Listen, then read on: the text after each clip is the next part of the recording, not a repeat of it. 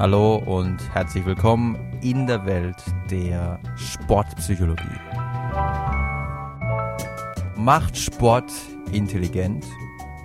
Effekte von adaptivem Koordinationstraining in Klammer Live-Kinetik und Tanzen und Effekte von aerobem Ausdauertraining für Senioren in Klammer Joggen, Walking etc. Fast alle kognitiven Trainingsprogramme, die wir in vorangegangenen Episoden besprochen haben, sei es das Task-Switching-Training, sei es das N-Back-Training, all diese computergestützten Trainingsprogramme haben eine ganz offensichtliche Schwachstelle. Sie machen keinen Bock, um es mal mit den Worten eines Schülers zu sagen, der an meiner Diplomarbeit teilgenommen hat und das N-Back-Training gemacht hat. Sie machen wirklich relativ wenig Spaß. Ähm, gerade das N-Back-Training 20 Tage lang, circa 25 Minuten, immer wieder ein und dieselbe monotone Aufgabe, die zwar mit der Zeit immer schwieriger wird, aber dennoch ist es immer noch ein und dieselbe Aufgabe und man sitzt eben unbeweglich vorm Computer. Ich habe das selber ausprobiert. Irgendwann äh, zwickt einem der Rücken, man sitzt sich den Po platt. Das ist so anstrengend, dass es auch ähm, teilweise ein bisschen zu Verkrampfung führen kann. Und wäre es nicht fantastisch, wenn es gelänge, so ein kognitives Training einzubetten in ein motorisches Training, vor allem in ein das ist das, was sich hier anbietet, weil die Anforderung an die, an die geistige Flexibilität hier natürlich besonders groß ist, vor allem einzubetten in ein Koordinationstraining. Und ein solcher Ansatz, in dem das verwirklicht wurde, ist das sogenannte Live-Kinetik-Training, entwickelt von Horst Lutz. Vielleicht habt ihr schon mal davon gehört. Live-Kinetik hat ja in der letzten Zeit ziemlich viel Aufmerksamkeit von Seiten der Medien bekommen. Der eine oder andere Spitzensportler, wie zum Beispiel Felix Neureuter, ähm, hat von seinen Erfahrungen mit Live-Kinetik berichtet und hat auch gesagt, dass ihm die unterschiedlichen Übungen beim schnellen Reagieren auf unerwartete Ereignisse in der Abfahrt auf jeden Fall geholfen hätten. Koordinationsübungen, Übungen zur Verbesserung der Balance so wie sie im Live-Kinetik-Training vorgesehen sind, gibt es schon lange. Also das ist insofern nichts Neues. Das Neue an dem Ansatz ist aber, und das verbindet das Live-Kinetik-Training mit den kognitiven Trainingsprogrammen, die wir kennengelernt haben, es ist adaptiv. Das heißt, in dem Moment, wo ich eine koordinative Übung, nehme mal zum Beispiel folgende Übung, die habt ihr vielleicht auch schon mal gesehen. Ihr habt in jeder Hand einen Ball. Das, das kann ein Tennisball sein, es kann ein Jonglierball sein. Ihr werft die beiden Bälle hoch und ihr müsst dann die Bälle nicht mit der gleichen Hand auffangen, sondern jeweils über Kreuz auffangen. Ähm, das heißt, wenn die Bälle runterkommen, überkreuzt ihr die beiden Hände und dann fangt ihr die Bälle. Das kann man natürlich variieren. Einmal ist die rechte Hand beim Überkreuzen oben, einmal die linke Hand oben. Und in dem Moment, wo ihr diese Übung könnt, also wenn ihr es von zehn Versuchen fünfmal geschafft habt, dann wird auch schon wieder eine neue Übung, eine schwierigere Übung eingeführt, die man dann zu bewältigen hat. Zum Beispiel muss man die gleiche Übung hinkriegen, während man durch den Raum läuft. Und durch diesen ständigen Wechsel, durch das Einführen von immer neuen Herausforderungen, ist auch die Anforderung an unsere Aufmerksamkeitskontrolle, unsere Anforderungen an das, was die Psychologen als exekutive Funktion bezeichnen, beständig hoch. Und somit könnte es sein, dass unsere exekutiven Funktionen nicht nur gefordert werden, sondern dass sie eben auch gefördert werden. Und ob das wirklich so ist, das überprüfen Forscher in Studien und für das Live-Kinetik-Training hat das überprüft Matthias Grünke mit seiner Studie mit dem Titel erschienen in der Zeitschrift Heilpädagogische Forschung im Jahr 2011. Die Effekte des Live-Genetik-Trainings auf die Aufmerksamkeits- und die fluide Intelligenzleistung von Kindern mit gravierenden Lernproblemen. Wie der Titel schon sagt, waren die Versuchspersonen lernschwache Kinder, also Kinder, die an einer Förderschule waren, Kinder, bei denen man dann auch häufig deutlich unterdurchschnittliche Intelligenztestwerte beobachten kann und Kinder, die also für so ein kognitives, in dem Fall kognitives Koordinationstraining als besonders geeignet angesehen werden. Und insgesamt haben 34 Kinder an der Studie teilgenommen, 19 Kinder haben ein Live-Kinetik-Training bekommen und 15 Kinder haben so typische Spiele, wie man sie eben im Sportunterricht macht. Ähm, das war zum einen, wer hat Angst vorm schwarzen Mann, wobei das Spiel anscheinend mittlerweile nicht mehr so heißt, sondern das Spiel heißt, so ist es hier in der Studie genannt, wer hat Angst vorm weißen Hai? Das ist ganz offensichtlich politisch korrekter. Dann äh, Himmel und Hölle, Brennball, Völkerball, blinde Kuh, auch ein absoluter Klassiker und Hindernislauf. Also wirklich so typische Sportspielchen. Es ist ganz wichtig, dass wir hier eine aktive Kontrollgruppe haben, also eine Gruppe, die auch Zuwendung von Seiten eines Trainers erhält. Ansonsten hätte man vielleicht das Problem, dass sich eine Gruppe die Zuwendung erhält, nämlich die Experimentalgruppe, bei den anstehenden Tests mehr anstrengt und die andere Gruppe, die gar keine Zuwendung, also eine Wartekontrollgruppe, die Gruppe hätte vielleicht sich überhaupt nicht reingehängt bei den kognitiven Tests. Also insofern schon mal ein Sternchen an dieser Stelle für diese forschungsmethodische Vorgehensweise. In der Live-Genetik-Gruppe gab es unterschiedlichste Aufgaben zur Schulung der Balance, zur Schulung der Koordination und wie gesagt, es war alles adaptiv in dem Moment, in dem die Schüler begannen, eine Aufgabe zu können, wurde schon die nächste schwierigere Aufgabe abverlangt. Also wirklich immer hohe Anforderungen an das kognitive System. Wie lange wurde trainiert? Insgesamt gab es 15 Trainingseinheiten für beide Gruppen, 15 Trainingseinheiten a 25 Minuten. Ähm, in der Regel wurde zweimal in der Woche trainiert, also zweimal in der Woche 25 Minuten. Die Schüler wussten nicht, dass sie an einer bedeutenden Studie dran teilnehmen und sie wussten auch nicht, in welcher Gruppe sie sich befanden, ob sie sich jetzt in der Experimentalgruppe oder in der Kontrollgruppe befanden. Wir haben also hier eine Single-Blind-Studie. Wir haben keine Doppelblind-Studie, das ist vielleicht ein Kritikpunkt, den man äußern kann. Das heißt, die Trainer, die Versuchsleiter waren schon eingeweiht, welcher Schüler in welcher Versuchsbedingung untergekommen ist und was die Hypothesen waren. Dennoch muss man sagen, das gibt auch Matthias Grünke zu bedenken, ist bei solchen Studien, in denen dann kognitive Tests als objektive Messinstrumente zum Einsatz kommen, ist bei solchen Studien eigentlich seltener mit Versuchsleitereffekten zu rechnen. Vor allem würden diese Effekte meines Erachtens zumindest nicht so groß ausfallen, wie letztlich die Effekte in dieser Studie zugunsten der Live-Genetik-Gruppe ausgefallen sind. Und es gab tatsächlich moderate Effekte, die mich persönlich überrascht haben. Ähm, man hat, wie der Titel der Studie schon gesagt hat, die Effekte des Trainings auf die Aufmerksamkeitsleistung überprüft. Das hat man erfasst mit dem bekannten D2-Aufmerksamkeitstest, der auch häufig zur Diagnostik von ADS eingesetzt wird.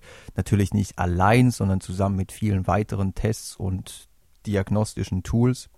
Man fand aber tatsächlich einen mittleren Effekt zugunsten der Live-Kinetik-Gruppe in diesem Test, der die Aufmerksamkeits- Kontrolle überprüfen sollte. Und man fand einen erneut mittleren Effekt im sogenannten Zahlenverbindungstest, einem Test zur Messung der fluiden Intelligenz. Ähm, das ist wirklich kein Zauberwerk, das ist einfach ein Test, bei dem man einen Zahlensalat präsentiert bekommt und man muss der Reihe nach, ähm, zum Beispiel jetzt bei 1 beginnend, ähm, die Zahlen bis, was weiß ich, 25 verbinden. Und die Kinder der Live-Genetik-Gruppe hatten sich in diesem Test deutlich mehr verbessert. Das heißt, die konnten das einfach schneller machen, was für eine Verbesserung der Verarbeitungsgeschwindigkeit sprechen könnte. Wie ihr merkt, äh, formuliere ich mal wieder absichtlich etwas vorsichtig, denn die Ergebnisse sind wirklich erstaunlich. Man muss aber sagen, das ist halt zunächst mal nur eine Studie und ich bin gespannt, was für Ergebnisse in zukünftigen Studien noch zutage kommen. Man muss sich natürlich auch vor Augen führen, dass es eine spezielle Gruppe war. Das waren Kinder mit Lernschwächen und ob solche Effekte auch beim Durchschnittsschüler in Anführungsstrichen zu beobachten sind, all das muss man erst noch in zukünftigen Studien herausfinden. Man muss auf jeden Fall schauen, lassen sich derartige sehr interessante Effekte in Zukunft replizieren. Ich persönlich finde die Ergebnisse sehr, sehr spannend, insbesondere vor dem Hintergrund, dass dieses Koordinationstraining eben nicht so trist und monoton wie das eine oder andere kognitive, computergestützte Training daherkommt und somit ein ganz wichtiger Faktor besser in den Griff zu kriegen ist, nämlich der Faktor Motivation.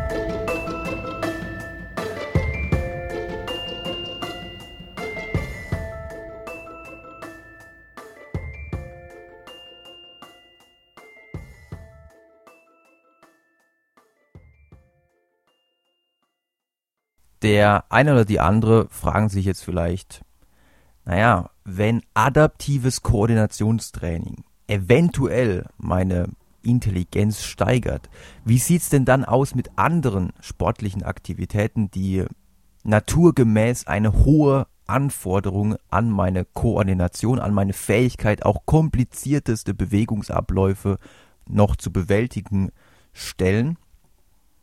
Wie sieht es denn zum Beispiel mit Tanzen aus. Und es gibt diesbezüglich noch nicht allzu viele gut gemachte Studien, aber vor dem Hintergrund einer immer älter werdenden Gesellschaft steigt natürlich auch das Interesse von Seiten der Forschung nach Mittel und Wegen zu suchen, die eventuell eine Prävention oder eine Intervention in Sachen Demenz und Alzheimer darstellen könnten. Und es gibt mittlerweile immerhin erste sehr interessante Hinweise, die zum Beispiel geliefert wurden von Ken Kimura und Noriko Hotsumi von der Universität Tokio. Die haben nämlich in ihrer 2012 in dem Journal Psychology of Sport and Exercise publizierten Studie zwei Gruppen von Senioren im Alter von 65 bis 78 für jeweils lediglich 40 Minuten tanzen lassen. Die eine Gruppe, die sogenannte Freestyle-Gruppe, trainierte immer wieder einzelne unterschiedliche Bewegungsabläufe. Also so ganz typische Tanzbewegungen, Tanzschritte. Das Training der zweiten Gruppe war wesentlich aus kognitiver Sicht wesentlich anspruchsvoller, denn die trainierten zwar mit dem gleichen Trainer, und sie trainierten zwar auch die gleichen Bewegungen, aber das Ganze wurde in eine zusammengefügte Choreografie eingebaut. Das heißt, während die eine Gruppe immer nur eine kurze Bewegung einzuüben hatte, musste die andere Gruppe die gleichen Bewegungen machen, aber alle zusammenhängend. Und das war natürlich aus kognitiver Sicht wesentlich anspruchsvoller. Man muss sich immer erinnern, oh, wie ging jetzt nochmal die Choreografie los? Nach welchem Grundelement folgt dann das nächste Element? Das heißt, wir haben hier wirklich eine wesentlich höhere Anforderung an die kognitive Flexibilität. Und das Spannende, was die Forscher beobachten konnten, nach dem Training schnitten die Probanden aus dieser wesentlich anspruchsvolleren Tanzgruppe deutlich besser ab in einem kognitiven Test, der die Fähigkeit zum sogenannten Task Switching, wir haben das in der früheren Episode schon mal angerissen, da geht es darum, so schnell wie möglich zwischen zwei Aufgaben zu wechseln. Und die Gruppe, die vorher auch beim Tanzen wesentlich mehr nachdenken musste, wesentlich flexibler agieren musste, konnte dann in diesem kognitiven Nachtest auch deutlich flexibler denken.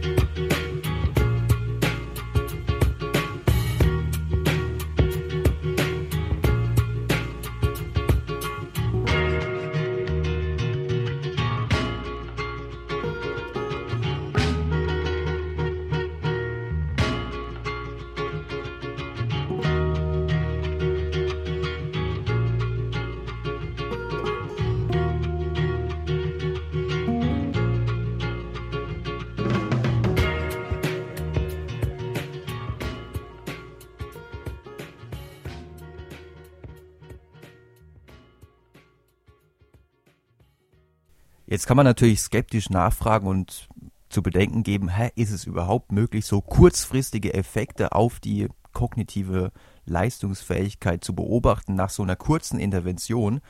Und vielleicht erinnert ihr euch an dieser Stelle an die Studie, in der Kinder für 10 Minuten SpongeBob schauten und im Vergleich zu einer Gruppe, die äh, in diesen 10 Minuten etwas zeichnen durften, schnitten die dann auch im Nachhinein in in Aufgaben, die die exekutiven Funktionen herausforderten, deutlich schlechter ab. Das heißt, man kann durchaus nach solchen kurzen Interventionen schon Effekte beobachten. Die nächste Frage ist allerdings dann, wie wirken sich solche Sachen denn langfristig aus? Also wie wirkt sich zum Beispiel ein sechsmonatiges Tanztraining aus, in dem jede Woche einmal eine Stunde getanzt wird? Und genau die Frage haben sich deutsche Forscher von der Universität Bochum, namentlich Jan-Christoph Kattenstroth und Kollegen gestellt. Und in ihrer 2013 publizierten Studie wurden 35 gesunde ältere Probanden im Alter von 60 bis 94 Jahren auf zwei Gruppen aufgeteilt. Die eine Gruppe bekam, wie erwähnt, über 24 Wochen jeweils eine Stunde Tanztraining, während die andere Gruppe, das ist auf jeden Fall ein Kritikpunkt, den man äußern kann, die andere Gruppe war eine passive Kontrollgruppe, also mit der Gruppe wurde nichts gemacht. Also wie gesagt, es wäre schön, wenn es aus forschungsmethodischer Sicht in Zukunft in diesem Forschungsbereich noch wesentlich bessere Studien, größere Studien mit aktiven Kontrollgruppen gäbe. Aber im Moment gibt es eben noch nicht allzu viel. Ähm, trotzdem sind die Ergebnisse hier zumindest richtungsweisend, denn man konnte beobachten, dass in fast allen erhobenen Tests die tanzenden Senioren deutlich besser abschnitten.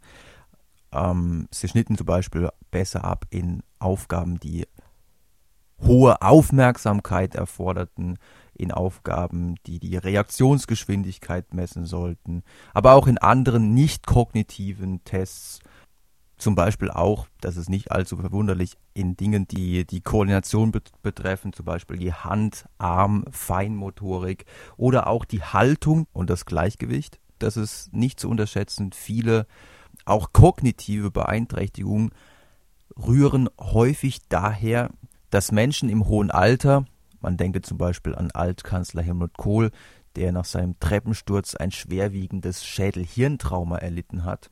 Stürzen, das ist vielen Leuten gar nicht bewusst, aber wenn man im hohen Alter einen heftigen Sturz hat, dann kann das dazu führen, dass man über Wochen und Monate sich nicht mehr großartig bewegen kann.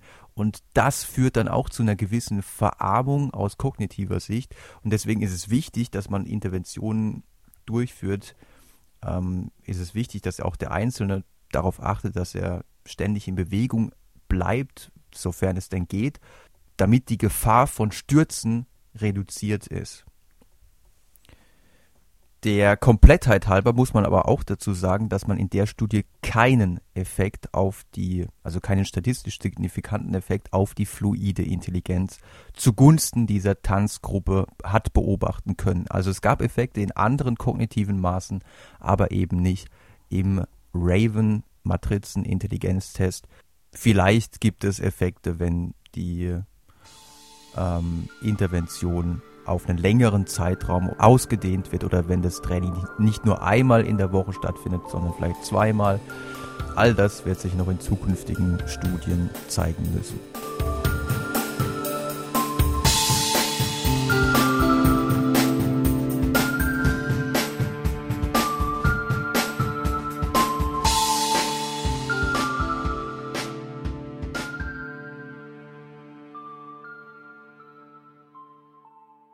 Wie sieht's denn jetzt aus mit einfachem Joggen oder Walking oder Nordic Walking? All diese auf den ersten Blick doch relativ, ja, im Vergleich zum Koordinationstraining stupiden Trainingsformen, die also ganz offensichtlich keine allzu hohen geistigen Leistungen von mir erfordern, haben solche aeroben Ausdauertrainingsformen nur in Anführungsstrichen die bekannten ähm, positiven Auswirkungen auf das Herz-Kreislauf-System, Immunsystem etc.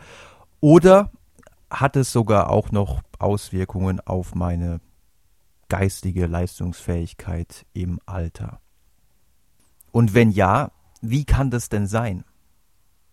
Eine hervorragende Möglichkeit, solche Fragen zu beantworten, bieten sogenannte Meta-Analysen, also Studien, in denen ganz viele andere Studien zusammengefasst analysiert werden.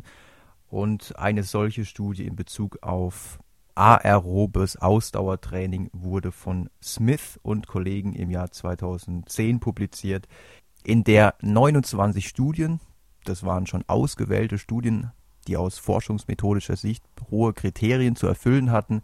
In der 29 Studien, an denen insgesamt 2049 Probanden teilgenommen hatten, zusammengefasst betrachtet wurden und insgesamt gesehen spricht einiges dafür, dass die Effekte von aeroben Ausdauertraining auf kognitive Domänen wie zum Beispiel Processing Speed, also Verarbeitungsgeschwindigkeit, exekutive Funktionen, Gedächtnis, dass die insgesamt als eher gering anzusehen sind. Es gibt Effekte, aber die sind, wenn man alle Studien zusammengenommen betrachtet, nicht allzu groß.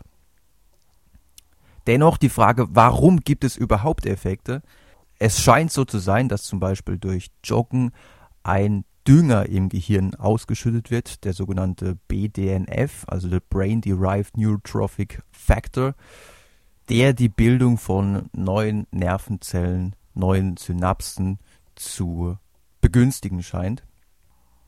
Eine Studie, die diesbezüglich völlig zu Recht, weil sie forschungsmethodisch wirklich gut gemacht ist, viel Aufmerksamkeit bekommen hat, ist die Studie von Erickson und Kollegen, in der man zeigen konnte, dass eine Gruppe von 60 Senioren, Durchschnittsalter circa 68 Jahre, die über ein Jahr jede Woche dreimal aerobes Ausdauertraining erhalten hatte.